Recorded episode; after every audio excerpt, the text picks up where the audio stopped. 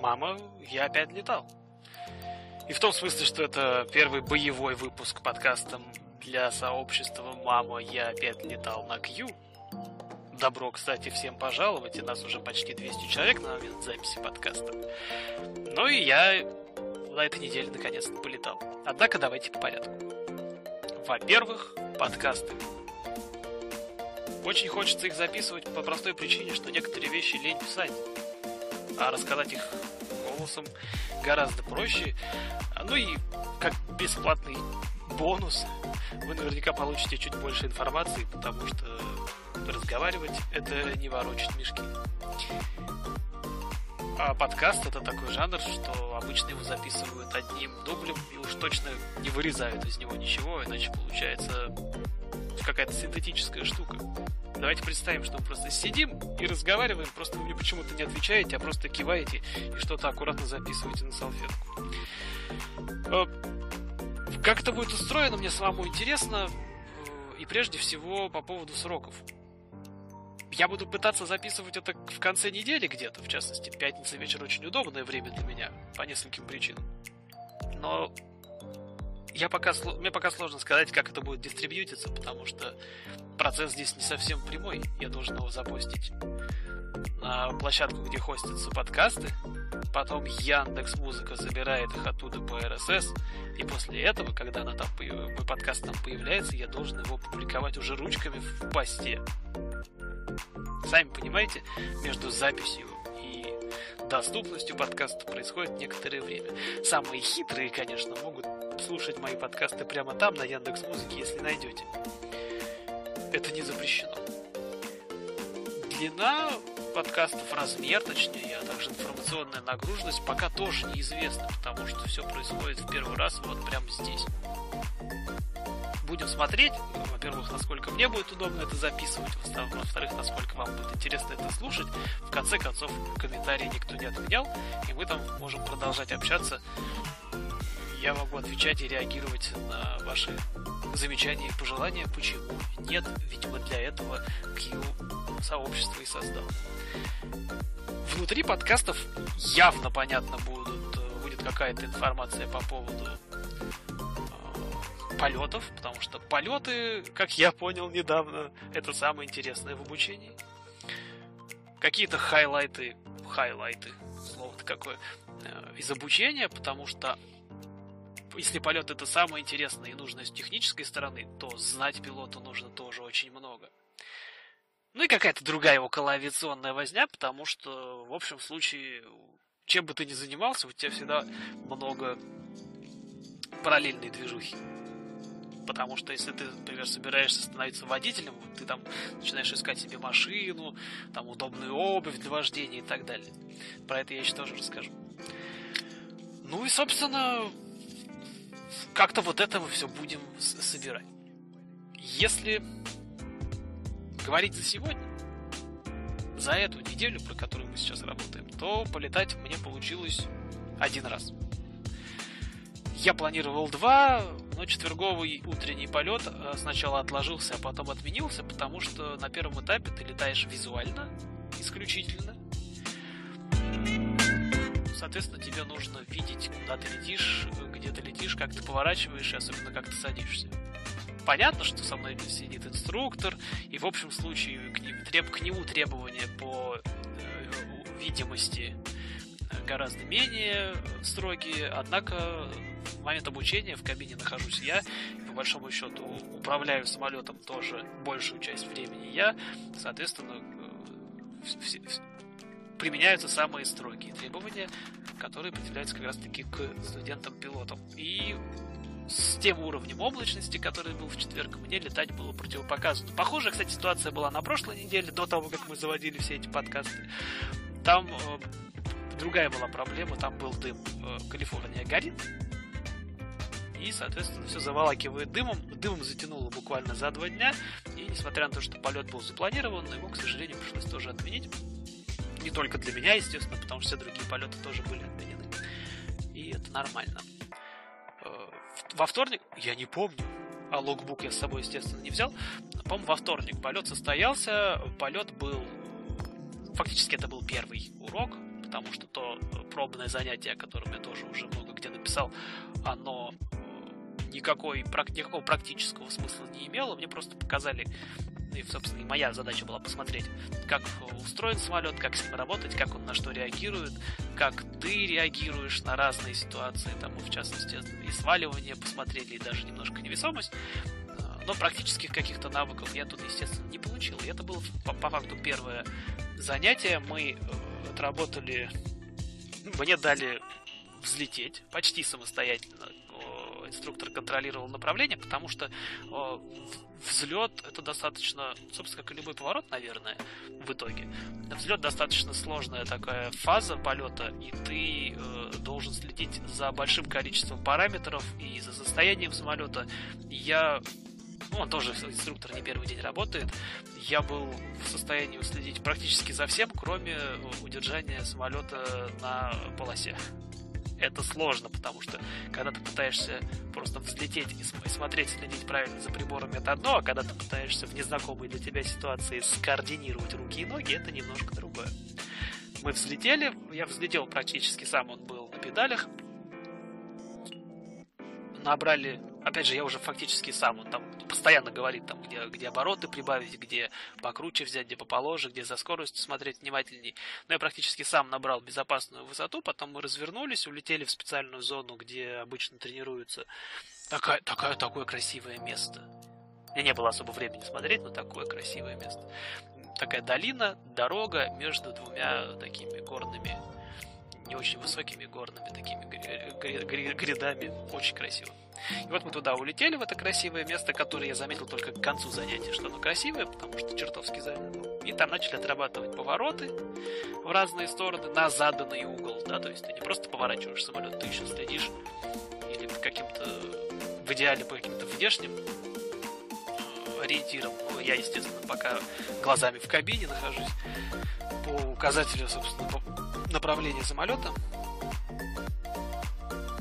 повороты на заданный угол с заданным углом крена там, от 15-30 градусов. Потому что самолет себя немножко по-разному ведет в зависимости от того, как сильно ты его кренишь. Ну и, соответственно, поворачиваешь ты тоже немножко быстрее. Потом он погонял меня по набору высоты и снижения, потому что они ожидаемо по-разному происходят. После чего мы посовмещали. То есть ты начинаешь поворот, после этого начинаешь набирать. Или ты начинаешь снижаться и закладываешь левый поворот, сохраняя тенденцию снижения, да, то есть не разгоняясь, не увеличивая вертикальную скорость. Вот тут-то начинается, собственно, координация, потому что ты фактически должен следить сразу за всем, и за скоростью, и за своим положением, и за креном, и за вертикальной скоростью, чтобы вокруг тебя еще никого не было. Ну, это приходит с опытом. Э, и после того, как мы поналетали, вот эти комбинации, фактически он меня, инструктор меня повел по маршруту возвращения на э, аэродром. Сел он, конечно, сам, потому что посадка это штука сложная. Если взлетать тебе дают практически сразу, садиться ты начнешь тогда, когда ты будешь чувствовать самолет. И если общий курс там везде по-разному, где из двух, где из трех, у меня курс состоит из трех частей, э, состоит, то садиться я начну только где-то в начале второго, в начале второй части. Потому что это сложно. Э, тебе нужно, если взлетать, то я говорю, тебе нужно очень много чего контролировать, то на посадке ты еще есть вещи, которые ты должен просто чувствовать и понимать, как это работает. Поэтому не сразу, но потом всего мы налетали одну целую одну десятую у нас написано, потому что я считываю с часов прямо в самолете, одну целую одну десятую часа, так что на данный момент два с половиной часа налета у меня уже в книжке есть. Кстати, кто подписан на Telegram, э, тот получает все данные из моего логбука, из моего журнала пилота прямо практически сразу. То есть все записи из журнала попадают прямо туда подписывайтесь. Туда, кстати, еще много всяких разных мелочей попадает, которые никогда, наверное, не окажутся в том, в сыром виде в сообществе, потому что Ну, такая информация. Типа моего твиттера, наверное, что-то.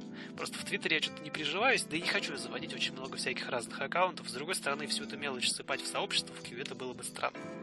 Так что два с половиной часа это немного, потому что, во-первых, были отмененные полеты, и кто читает посты, тот знает про тот случай, когда я записал себе 0,4 часа, но при этом у меня ноль посадок, потому что взлет уже на разбеге был отменен из-за высокой температуры масла. Это тоже нормально.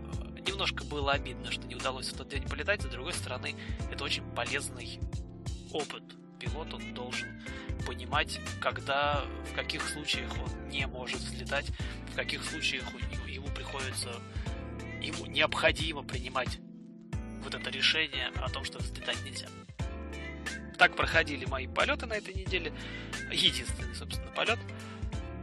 По учебе я сейчас немножко просел, практически не занимаюсь, потому что, во-первых, всю голову сейчас занимает э, практика, потому что я к каждому полету, к предыдущему полету я готовился э, что-то около двух, наверное, или трех часов включая теоретическую подготовку именно к этому полету. То есть как, как, как выглядят те упражнения, которые будем отрабатывать.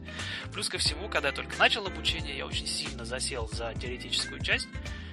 Я сейчас уже понимаю, что на самом деле времени у меня более чем достаточно для того, чтобы подготовиться, потому что налетать нужно как минимум 40 часов. У меня сейчас два с половиной, то есть мы вообще никуда не спешим. А во-вторых, ну, тяжело. Я, я, я уже настолько много информации впитал, что сложно ее переваривать, и тренировочные тесты это показали, я их сдаю достаточно хорошо, выше 70, да, то есть когда ты будешь сдавать итоговый тест, ты должен ответить на 70% как минимум правильно. Я сдаю их выше 70, где-то 80, но мне каждый раз тяжело, потому что я начинаю выкапывать э, этот вопрос, откуда, а, а что я там читал, а, а тем я прошел разделов больших, я прошел что-то около трех всего, а их 10-15, не знаю. Поэтому сейчас взял небольшой перерыв, однако, наверное, на следующей неделе я засяду обратно за учебу и начну, естественно, с того, что я повторю, погоняю себя по э, тем же самым частям, которые я раньше проходил. Найду слабые места, что-то повторю, прогоню еще раз, и после этого пойду уже за новыми, за новыми какими-то знаниями, новыми разделами. Более того, на данном этапе уже с инструктором все равно обсуждаем. На данном этапе мне достаточно тех знаний, которые у меня есть. Я там и так сижу как отличник. Он начинает фразу, я ее заканчиваю. И это хорошо, потому что вот тут я отлично понимаю, что если ты летишь и понимаешь, что ты делаешь, ты соображаешь быстрее и уже начинаешь принимать сам решение, это хорошо. Это, это приятно. Вот так идет моя подготовка, пока достаточно плавно. Летаем не так много, по двум, естественно, причинам, по погодным, по погодным условиям, само собой, ну и потому, что каждый удачный, большой, красивый, вкусный полет обходится порядка трех сотен долларов. А это много. Это много. Поэтому в любом случае обучение займет время. И это только первая лицензия. Я думаю, что обучение до коммерческого пилота, да, то есть это две лицензии и еще несколько дополнительных категорий, может занять до, ну, не знаю, год, полтора. Это мы еще и вообще, в принципе, не начинаем даже говорить о линейном пилоте. Более того, для того, чтобы стать линейным пилотом, нужно налетать полтора часа, полторы тысячи часов. У меня сейчас два с половиной. Короче, я не то, что не начал свое путешествие, я, по-моему, только ботинки связал. Кстати, про ботинки. Если говорить о всякой околоавиационной, э, во сне я, кроме прочего, накупил, не без помощи жены, таких модных карго-штанов с кучей карманов, но это действительно удобно. Это действительно удобно, потому что тебе э, в полете не так сильно, а в, в предполетной вот этой подготовке во время внешнего осмотра тебе постоянно что-то нужно запихнуть в карман поэтому ты ты начинаешь ценить наличие больших карманов сбоку штанов, да и ладно, бог с ним, это выглядит прикольно. Ты чувствуешь себя пилотом. И наконец-то начал выгуливать свои Nike Air Force, которые я две пары купил когда-то, а носить их в Калифорнии, тем более в этой жаре, особо некуда. Ну и это же не настоящие берцы. У них и потом, то есть ты, если ты идешь куда-нибудь там, не знаю, хайкать, как это здесь говорят, да, в поход, эти кеды, а это кеды с плоской подошвой, они тебе не очень-то помогут. А вот здесь, э, когда я играю в командира воздушного судна, они прям выполняют свою функцию, они помогают мне выглядеть прикольно. Даже инструктор отметил, говорит, очень интересные ботинки, классно выглядишь, молодец. А для меня это тоже важно, как ни крути, потому что пилот это не только только целеустремленность, профессионализм, вот это вот все. Пилот это еще и состояние души, даже если ты только начал. А поэтому внешний какой-то вид, вот эта вот картинка тебя, когда ты идешь с сумкой к самолету, чтобы его досмотреть, подготовить, завести и улететь, это тоже важно. Это сочетание такое.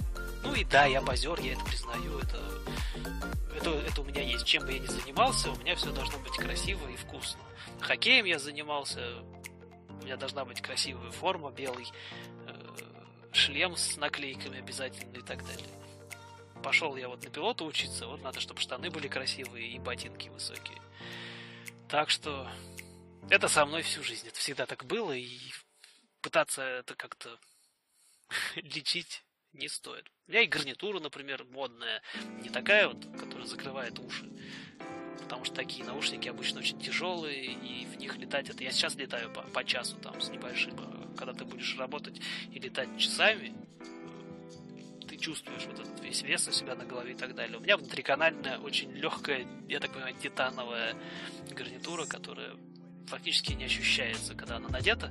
Я с ней еще полетаю и обязательно про, по ней, про, о ней расскажу или подкаст запилю, или пост, не знаю, посмотрим, потому что пока с ним в Лене летал полтора раза, поэтому пока о них какие-то отзывы оставлять довольно, довольно глупо. Вот, а по поводу всего остального, ну, когда, те, кто подписан на Инстаграм, а подписывайтесь на Инстаграм. Ссылка на Телеграм, Инстаграм обязательно в описании сообщества есть. Где увидят э, и штаны увидят, и меня увидят. Я, только когда я научусь э, снимать это правильно и красиво, сам ли инструктора попрошу, или еще что-нибудь придумаю. Пока ну, я слишком занят, причем с самого первого этапа. Я выхожу на летное, на пар... какое летное поле, господи, на парковку я еще выхожу, и я уже очень сильно занят.